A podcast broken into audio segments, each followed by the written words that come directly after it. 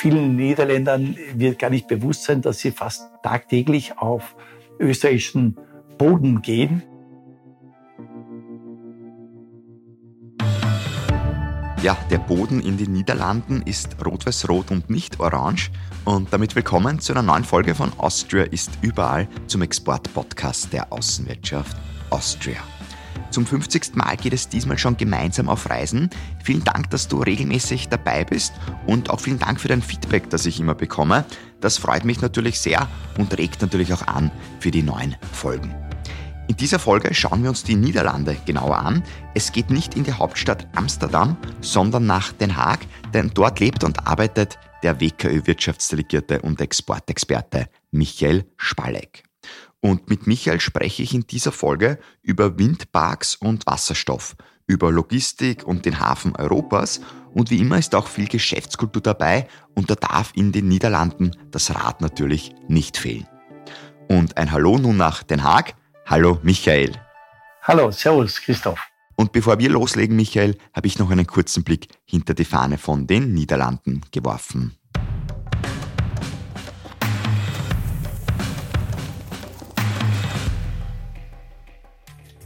Schon gewusst, dass Hellsehen in den Niederlanden ein anerkannter Beruf ist? Die Ausbildung zahlt sogar das Arbeitsamt. Vielleicht sind die Holländer, ähm, Verzeihung, die Niederländer bei Innovationen deswegen oft den anderen einen Schritt voraus. Habe ich vorher übrigens Holländer gesagt? Da lag der Fehler jetzt nicht nur beim Gendern, sondern man sollte die Niederländerinnen und Niederländer eigentlich nicht Holländer nennen. Denn nur zwei der zwölf Provinzen der Niederlande werden als Holland bezeichnet, Nord- und Südholland. Weniger Unterschied gibt es da schon bei Dingen, die für das Land bekannt sind. Da können wir nicht nur laut Fahrrad, Tulpen oder Windmühlen rufen, sondern Käseliebhaberinnen und Liebhaber werden da wohl an den Gouda-Käse denken, der seinen Ursprung in der Stadt Gouda hat.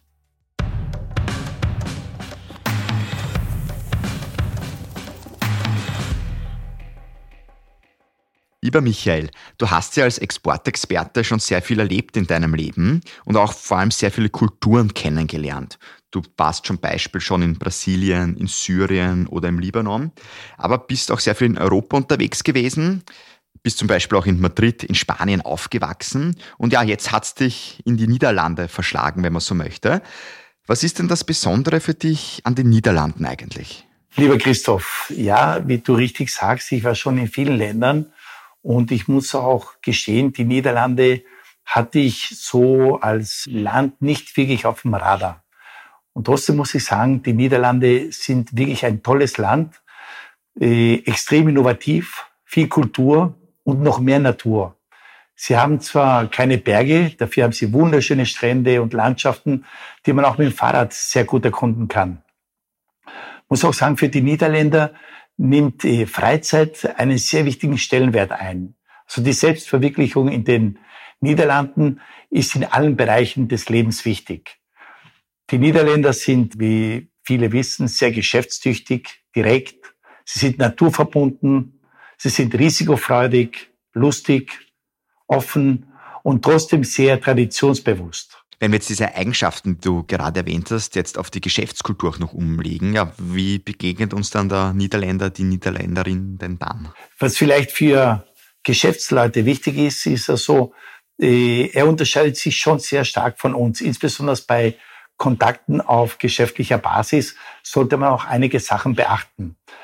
Man sollte direkt auf den Punkt kommen, man muss gut vorbereitet sein, man muss auch die richtigen Zahlen im Kopf haben und Smalltalk kann man machen, ist aber nicht wirklich Voraussetzung. Und was auch wichtig ist, Deutsch können viele, verstehen auch viele, aber ist nicht jetzt die Geschäftssprache schlechthin. Das wäre auf jeden Fall Englisch. Niederländisch, wenn man sprechen kann, ist es ausgezeichnet, aber es wird nicht vorausgesetzt. Und was auch noch dazu kommt, man duzt in den Niederlanden sehr gerne. Das heißt, das Du-Wort wird hier sofort äh, nicht angeboten, sondern benutzt. Und es ist aber nicht ein Du-Wort wie in Österreich, sondern es ist mehr wie im Englischen. Weil du das Englische gerade angesprochen hast, kann man eigentlich diese niederländische Geschäftskultur ein bisschen mit der amerikanischen vergleichen? Also von diesem ja New Amsterdam nach New York, mehr oder weniger. Erkennst du da Ähnlichkeiten? Kannst du auf jeden Fall. Die Niederländer sind den Amerikanern extrem ähnlich. Die Niederländer sind auch sehr angelsächsisch angehaucht und New York hieß ja früher mal New Amsterdam. New York wurde von den Niederländern gegründet. Und wenn man hier sich in diesem Land bewegt, dann kommt man sich oft vor wie, wie in den USA. Das beginnt schon mit den riesengroßen Autos, die sie haben, die man sonst in anderen Ländern in Europa nicht sieht. Und auch die Vorgehensweise, wie sie agieren, ist sehr amerikanisch. Sie sind sehr offen, sehr risikoaffin. Sie wollen also Risiken eingehen. Sie sind innovativ. Sie versuchen alles. Und ja, also es ist dem Amerika gar nicht unähnlich. Auch was das Sportliche anbelangt. Sport ist hier, hat einen enormen Stellenwert. Nicht nur jetzt so die Arbeit, sondern auch äh, Sport. Selbstverständlich auch die Arbeit. Man möchte reüssieren.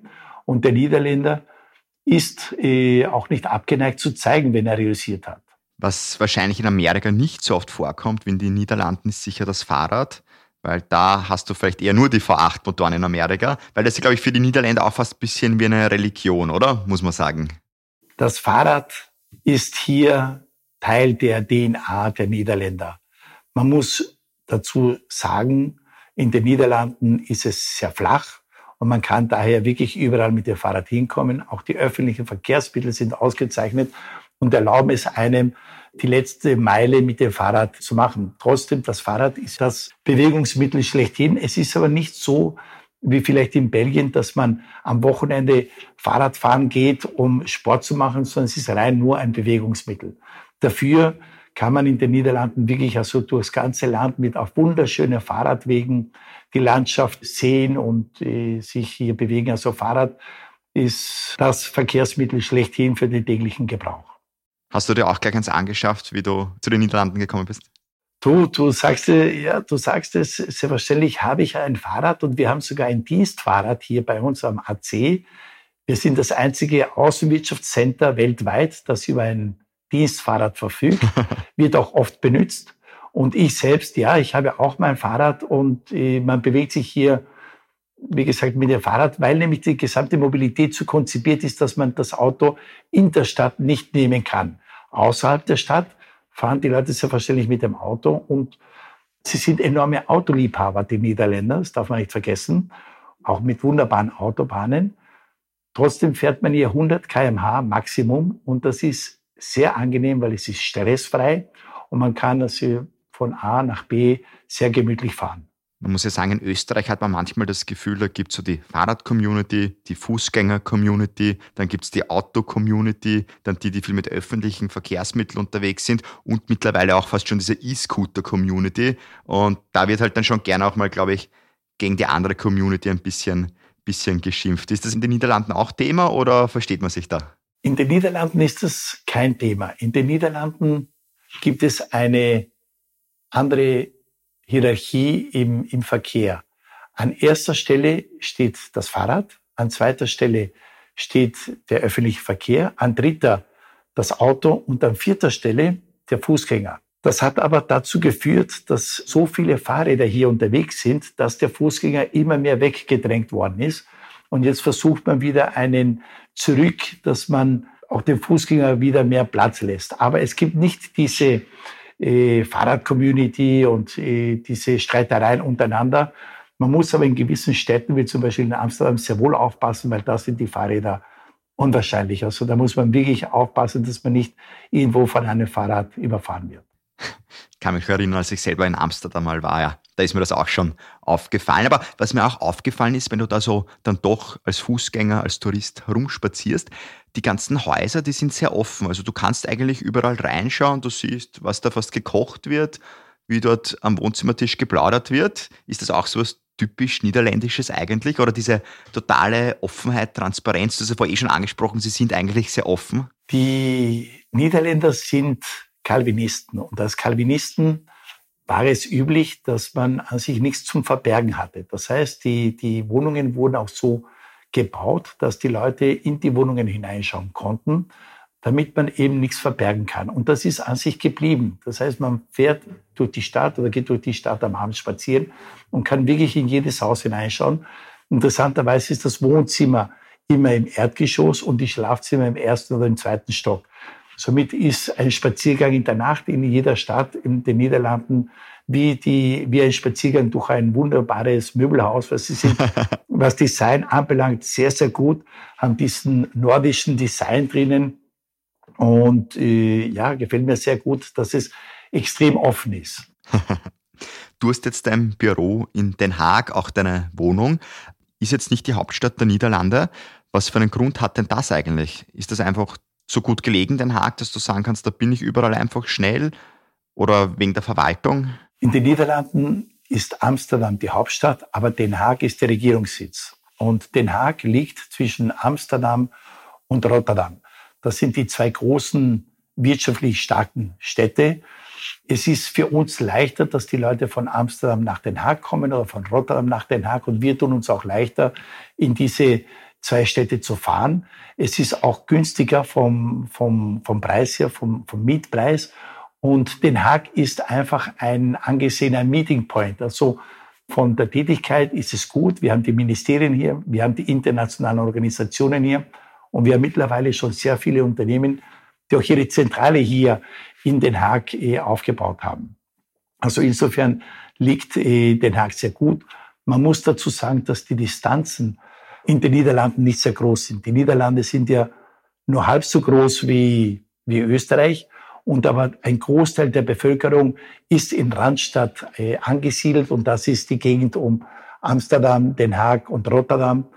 Den Haag, Amsterdam sind äh, 70 Kilometer und Den Haag, Rotterdam sind 30 Kilometer. Das heißt, äh, ist auch mit den öffentlichen Verkehrsmitteln sehr, sehr gut erreichbar. Nur mit dem Rad wäre es vermutlich eine Spur zu lange. Nein, mit dem Rad bin ich auch schon nach Rotterdam gefahren. Also das ist auch kein, kein Problem. sportlich, sportlich. weil wir jetzt gerade auch über die Wegstrecken gesprochen haben. Wie ist das dann eigentlich in den Niederlanden? Werden dann Meetings sehr oft dann online gemacht oder Geschäftstermine? Oder trifft man sich doch eher persönlich? Geht man mal zu Mittag dann gemeinsam was essen oder spazieren oder ladet man ins Büro ein? Wie kommt da eigentlich der Kontakt zustande? Grundsätzlich ist es so, dass zum Unterschied zu anderen Ländern hier das Geschäftsessen nicht üblich ist, sondern man geht ja, wie ich vorhin gesagt habe, äh, sind das so geschäftliche Meetings sehr strukturiert. Man weiß genau, um was es geht. Man geht auf den Punkt und so werden auch die entsprechenden Meetings durchgeführt. Die sind relativ gut eingetaktet. Man kann sie sehr wohl online machen, aber besser ist, man besucht die Leute. Geschäftsessen ist hier nicht üblich und ich würde es auch nicht jetzt unbedingt anraten, weil, weil es einfach nicht im, im Esprit der Leute liegt, dass man hier Geschäftsessen macht. Was man sehr wohl machen kann, ist, man kann eine Fahrradtour mit jemandem unternehmen, man kann also spazieren gehen. Wir haben ja wunderbare Strände hier. Gleich bei Den Haag gibt es also Schreveningen, wo man wirklich also gut spazieren kann. Und das ist etwas, was man jederzeit machen kann, auch mit Geschäftsleuten, dass man sagt, okay, wir treffen uns am Strand, trinken was und spazieren und können dann äh, entsprechend plaudern. Also auch das ist eine Möglichkeit in den Niederlanden. Lieber Michael, bevor ich jetzt mit dir ein bisschen über den Markt reden möchte, sprechen möchte und auch die ganzen Innovationen, die es dort gibt und auch welche Rolle Österreich spielt, noch eine ganz kurze andere Frage. Ich kann mich noch erinnern, so auch an meine Schulzeit, ist jetzt auch schon sehr lange her, da war noch sehr oft der Begriff der Benelux-Staaten, also ist dort gesagt worden. Und jetzt ist mein subjektives Empfinden, dass dieser Begriff eigentlich immer von Jahr zu Jahr schwächer geworden ist. Also es gibt ihn noch, aber man hört ihn immer weniger. Ist das jetzt nur mein subjektives Empfinden oder diese Benelux-Staaten als Einheit, treten die doch eher weniger schon auf?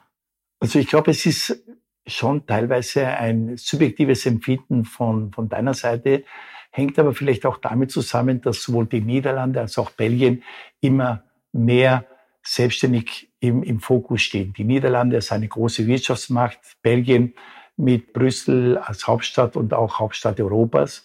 Aber die Länder haben trotzdem einige Gemeinsamkeiten. Sie sind Gründungsländer der EU, haben alle drei zahlreiche Institutionen und sind sehr kosmopolitisch. Sie haben auch die zwei großen Häfen Antwerpen und Rotterdam und sind somit der Logistik-Hub für Europa und treten da sehr wohl gemeinsam auf. Auch die Liebe zu Fußball oder, oder zum Fahrrad, wobei man da unterscheiden muss, in den Niederlanden, wie ich vorhin erwähnt habe, ist Fahrrad mehr ein Transportmittel und in, den, in Belgien ist es wirklich ein, ein Nationalsport. Viel mehr als wie, als wie Fußball. Trotzdem würde ich sagen, wenn man sich Belgien und die Niederlande anschaut, gibt es schon Unterschiede. Also 60 Prozent der Niederländer sprechen zwar dieselbe Sprache, aber wie wir bei uns in Österreich sagen, der Unterschied zwischen Österreich und Deutschland ist die gemeinsame Sprache. Ist es ähnlich hier? Der Unterschied zwischen den Belgiern und den Niederländern ist die gemeinsame Sprache. Belgien ist ein Land der, der Kultur, der Tradition, des guten Essens und des Trinkens. Und bei den Niederländern hat das viel weniger Einfluss. Da ist also äh, Essen mehr eine Notwendigkeit und kein Genuss. Geschäftsessen ja, beschränken sich oft auf eine Suppe oder ein, eine Salat, wenn überhaupt. Ja. Aber dafür ist im, in, in den Niederlanden im Fokus die Verlässlichkeit, die Pünktlichkeit, die flache Hierarchien, was in Belgien wieder nicht der Fall ist. Und mhm. ja, die Niederländer sind sehr angelsächsisch angehaucht und der Belgier sehr frankophil. Das heißt, egal ob er jetzt Flame oder Wallone ist, Frankreich ist sozusagen der, äh, an diesem Land haltet man sich. Sehr, sehr spannend, diese Unterschiede. Wie stark ist aber dennoch die Stimme von den Niederlanden in Brüssel, würdest du sagen? Also in Europa, weil man muss sagen, wirtschaftlich stehen sie ja sehr gut da, sind da doch eine treibende Kraft, auch in der Welt sehr bekannt, wahrscheinlich durch ihre Produkte, durch ihre großen Unternehmen, die sie haben, aber natürlich auch durch ihre Häfen, die ja ein bisschen, glaube ich, so der Hafen in die Welt auch raus sind. Ja, also die Häfen oder der Hafen Rotterdam spielt in den Niederlanden eine sehr, sehr wichtige Rolle und das seit mindestens dem 16. Jahrhundert. Der Hafen Rotterdam ist das Tor in die Welt für Europa, aber auch das Tor nach Europa. Und das hat dazu geführt, dass die Niederlande sich seit eh und je als das Handelsland oder der Umschlagplatz schlechthin positionieren konnten. Die Niederlande sind heutzutage mit einem Anteil von fünf Prozent des EU-BIPs der sechstgrößte Wirtschaftsmacht in, in der EU. Sie sind also der weltweit größte Blumenexporteur und nach den USA der zweitgrößte Agrarexporteur. Auch im Aktienhandel im Jahr 2021 hat Amsterdam London als äh, wichtigster Aktienhandelsplatz äh, abgelöst. Aber auch die chemische Industrie ist hier sehr stark. Wir haben 19 Top-Unternehmen, die hier tätig sind, von Royal Dutch oder DSM. Und man darf nicht vergessen, der Energiesektor.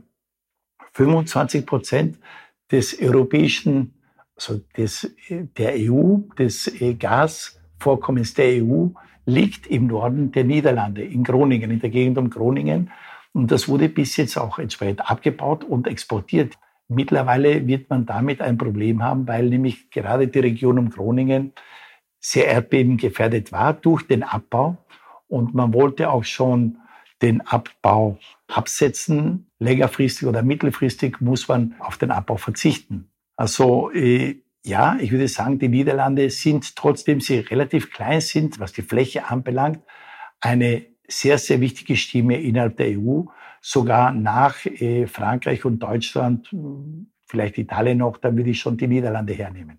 Ich möchte mit dir jetzt ein bisschen bei der Energie auch noch bleiben. Wir haben jetzt, du hast jetzt von Groningen auch gesprochen wenn wir uns jetzt die Niederlande auch anschauen, auch von der Landschaftsform her, ja, würde ich jetzt mal behaupten, mit Wind, da geht es ihnen auch gut. Sie sind ja doch sehr flach. Dann haben sie das Meer erneuerbare Energie in den Niederlanden, ist das etwas, wo man auch vielleicht so ein bisschen Vorreiter sein kann? Ich weiß noch, ich habe deine Kollegin Esther Matzer in Portugal auch schon akustisch besucht und da ist man natürlich auch wahnsinnig innovativ gewesen. Sei es mit, sag ich mal, kleinen Windrädern am offenen Meer, die Forschung unten im Meer. Ähm, ja, ist da die Niederlande auch sehr stark dabei? Die Niederlande müssen sich neu erfinden. Die Niederlande haben bis jetzt ein Großteil ihrer Industrie auf Erdgas aufgebaut und auch äh, mit den Ressourcen sind sie da nicht zimperlich umgegangen, sondern Erdgas war günstig und man, man konnte es verwenden. Das ist auch einer der Gründe, wieso die Niederlande einer der größten Agrarexporteure der Welt sind, weil sie nämlich die ganzen Gewächshäuser, die wurden ja beheizt und äh, belichtet mit Energie aus, aus gewonnenem Erdgas durch diese Situation, die Sie jetzt in Groningen haben und aber auch durch die CO2-Reduktion, muss man in den Niederlanden umdenken. Und man ist dabei, äh, auch umzudenken. Man hat da so äh, drei Säulen. Das eine ist die, die Windkraft, das andere ist Wasserstoff und das dritte ist Atomenergie. Atomenergie wird in den Niederlanden verwendet und wird auch ausgebaut.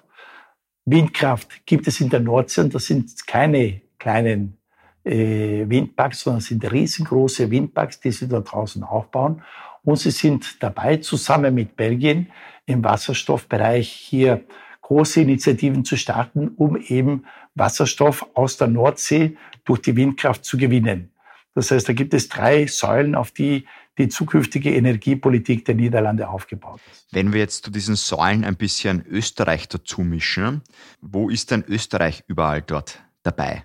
Also im Energiebereich gibt es selbstverständlich gute Möglichkeiten für Österreich und zwar nicht jetzt direkt in der Energie selbst, sondern in der Isolierung zum Beispiel. Die ganzen Häuser, wie ich vorhin erwähnt habe, haben die Niederländer keine große Beachtung an, was den Energieverbrauch anbelangt, gesetzt. Jetzt müssen sie aber sehr wohl Häuser isolieren, Fenster austauschen. Das muss gemacht werden, weil nämlich die Preise in die, in die Höhe geschnallt sind. Man muss, man muss sich da entsprechend anpassen. Das heißt, gerade im Baubereich können österreichische Unternehmen, was Isolierung und was Renovierung anbelangt, viel punkten. Und ja, darüber hinaus in, in anderen Bereichen kann Österreich selbstverständlich auch punkten. Das ist jetzt im Bereich der Logistik. Und wir haben in Österreich einige gute Unternehmen im Bereich Logistik. Das heißt, es ist die Firma TGW oder die Firma äh, Knapp Logistik, die hier besonders aktiv tätig sind.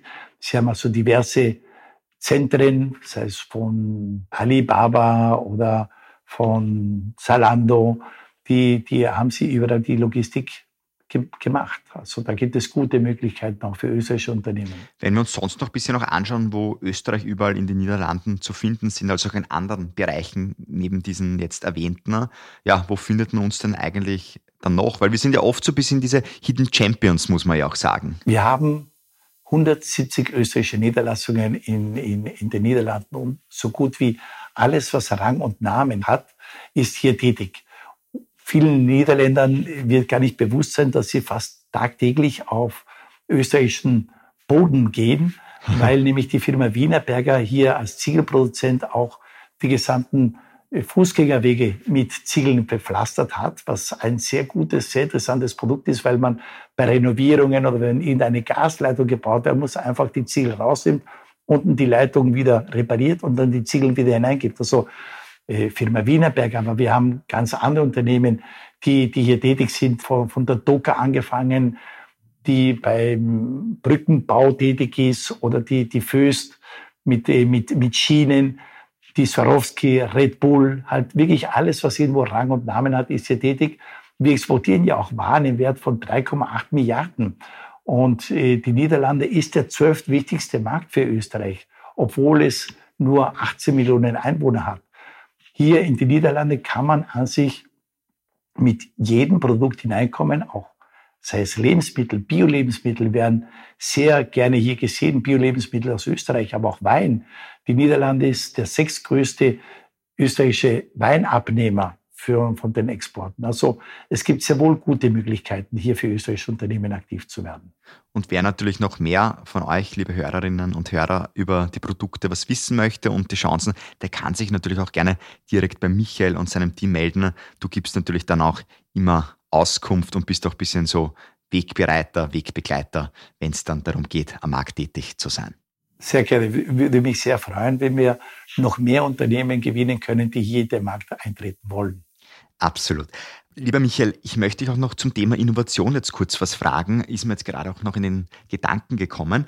Die Niederländer, muss man sagen, sind auch extremst gut, wenn es um Innovationen geht. Du hast das am Anfang ja auch schon kurz angesprochen. Und jetzt finde ich immer eigentlich spannend, woher das Ganze kommt, dieser Innovationsgeist. Weil in manchen Ländern ist das extremst ausgeprägt. Ähm, ja, woran liegt es eigentlich? Hat das mit der Bildung zu tun, mit der Schulbildung? Beginnt das schon dort? Oder ist es generell in der DNA einfach drinnen? Die Niederlande sind äh, gerade im Bereich Start-ups mit äh, 2400 Start-ups pro Million Einwohner absoluter Spitzenreiter innerhalb der EU. Ich habe da extra nachgeschaut. In Österreich liegen wir im Mittelfeld und sind bei 687 Start-ups pro Million Einwohner. Wieso? Die also Innovation hat in den Niederlanden wie schon eine lange Tradition hier. Im 16. Jahrhundert hat man hier das Mikroskop erfunden oder im 17. Jahrhundert wurde zum ersten Mal äh, die, eine Börse initiiert. Das war die Börse in Amsterdam, die einfach Anteile an der niederländischen Ostindischen Kompanie gekauft und verkauft hat. Oder im 20. Jahrhundert die Radarfalle, die halt jeder mittlerweile gut kennt. Audiokassetten, Compact-Disc. Aber wir arbeiten fast tagtäglich mit äh, niederländischen Produkten. Booking.com oder Wifi sind in den Niederlanden äh, gegründet worden. Wieso? Sie verfügen über eine sehr große Anzahl an Gründerzentren und haben auch den Fokus wirklich auf Schlüsseltechnologien. Und ganz wichtig ist mir auch, dass sie einen großen Pool an Talenten haben. Und wie du richtig gesagt hast, äh, wie, wie, wieso haben die so viele Start-ups und Talente? Liegt das in der DNA? Das liegt einerseits in der DNA, aber auch in dieser äh, Mischung aus verschiedenen Kulturen. Der Niederländer war seit eh und je gezwungen, Handel zu betreiben und hat dadurch andere Kulturen kennengelernt. Auch die der Kampf gegen die Naturgewalten. Ein Viertel der Niederlande liegt unter dem Meeresspiegel und sie haben große Anstrengungen machen müssen, um das Meer fernzuhalten und auch Teile vom, vom Meer zurückzugewinnen für, für das Land. Und das hat dazu geführt, dass man wirklich ja so sehr innovativ geworden ist. Bildung spielt in den Niederlanden eine sehr wichtige Rolle. Wir haben hier 14 Universitäten, 34 Zentren für Berufsausbildung und darüber hinaus gibt es Inkubatoren, es gibt Acceleratoren und es ist also auch nicht verwunderlich, dass in den Niederlanden äh, Investoren gerne herkommen. Es ist das äh, vierte Land, was also ausländische Finanzinvestoren im Ranking in Europa hat. Also schon gewaltig muss man sagen. Aber wie gesagt, auch Österreich muss sich natürlich auch nicht verstecken. Wir sind ja auch sehr, sehr innovativ. Und ich glaube, für Niederländerinnen und Niederländer sind wir auch besonders attraktiv, wenn es um den Winterurlaub geht. Äh, weil wenn man sich da so ein bisschen die Statistiken und so weiter auch anschaut, dann sind die Niederländerinnen und Niederländer ja sehr, sehr gerne in Österreich ähm, ja, auf der Skipiste unterwegs oder auch dann danach auf das ein oder andere Getränk. Da lebt man sich auch manchmal ein bisschen extrovertierter dann. Ähm, ich glaube aber auch diese Verbindung, ich sage einmal, diese touristische Verbindung, die funktioniert auch ganz gut und ist vermutlich auch sehr wichtig für beide Länder. Ja, da hast du vollkommen recht. Der Österreich hat hier einen ausgezeichneten Ruf. Die Niederländer, so gut wie jeder, verbringt ihn mal in seinem Leben, wenn nicht jedes Jahr seinen Skiurlaub in Österreich und sie kennen Täler, von denen haben wir noch nie was gehört. Sie können super Skifahren. Sie lieben Österreich, sie lieben die österreichische Gemütlichkeit. Und äh, Österreich ist im Winter wirklich ein, ein Must-Go. Das heißt, da gehen alle Niederländer hin und das sollte man auch nützen. Wir haben vorhin gesprochen, ob es vielleicht so gut ist, wie, wie man Geschäfte initiiert. Also gerade was den Smalltalk anbelangt, würde ich äh, gerade Österreich irgendwo in den Mittelpunkt, ja, Skigebiete, wo wartet denn? Waren Sie schon mal in Tirol oder waren Sie schon mal in Vorarlberg oder in Salzburg? Und dann wird der Niederländer geht auf, weil das sind die Erinnerungen, die vor Kindheit oder die hat, da kann er wirklich was, was Gutes damit anfangen. Und weil wir jetzt über das Skifahren gesprochen haben, man muss es ja leider auch zugeben, einer der besten Skifahrer in der österreichischen Geschichte, Marcel Hirscher, hat ja auch ein bisschen niederländische Wurzeln. Ich glaube, seine Mutter war Niederländerin, wenn ich mich recht erinnere. Seine Mutter ist Niederländerin, aber wir müssen uns da nicht verstecken. Wir haben also als Österreich auch hier einen sehr guten Ruf. Und zwar nicht beim Skifahren, aber beim Fußball. Was vielleicht einige schon vergessen haben, der Vater des holländischen Fußballs, und der ist ja nicht schlecht, war der Ernst Happel. Ernst Happel war der Trainer schlechthin hier, hat auch so bei verschiedenen Clubs als Trainer agiert und ist wirklich als der Vater des niederländischen Fußballs anerkannt. Und wenn man jetzt irgendwo hingeht und sagt, Ernst Happel kennt dann jeder. Kennt dann jeder. und vermutlich auch Max Verstappen, auch ein sehr bekannter Niederländer, der natürlich mit einem österreichischen Rennstall viel Erfolge feiert. Also ich glaube, Sport kann man sagen, ein total verbindendes Element hier. Genau. Gerade Max Verstappen hat sich in den letzten drei, vier Jahren zum absoluten Idol der Niederländer emporgehoben und dass Red Bull jetzt ein österreichischer Stall ist, ist vielleicht nicht an jedem bewusst, aber äh, für Red Bull ist es ein ausgezeichnetes Aushängeschild.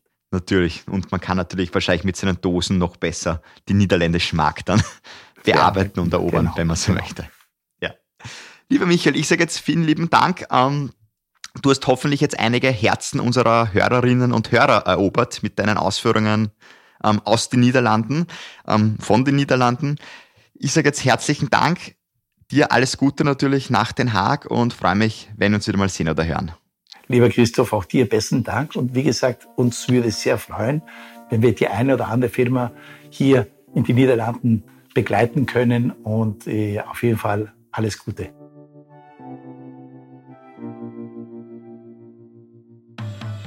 Ja, und alles Gute wünsche ich dir jetzt auch. Freue mich, wenn wir uns wieder hören. In zwei Wochen geht es für uns dann nach Polen. Also wir bleiben noch etwas in Europa, bevor es dann für uns weiter in die USA, nach Hongkong, nach Thailand oder auch nach Saudi-Arabien geht. Die Reisetickets dafür die haben wir schon gebucht. Wenn du eine Frage zu diesen Ländern hast, die noch kommen, dann schick uns doch einfach ein Mail an podcast.wko.at. Das bekomme nämlich ich und dann nehme ich deine Frage gerne in die nächste Folge mit. Oder du kannst mir auch eine Sprachaufnahme schicken, dann hören wir dich sogar in unserer Podcast-Folge. Habe jetzt noch eine schöne Zeit. Bis bald. Wir hören uns. Mein Name ist Christoph Hahn und nicht vergessen, Austria ist überall.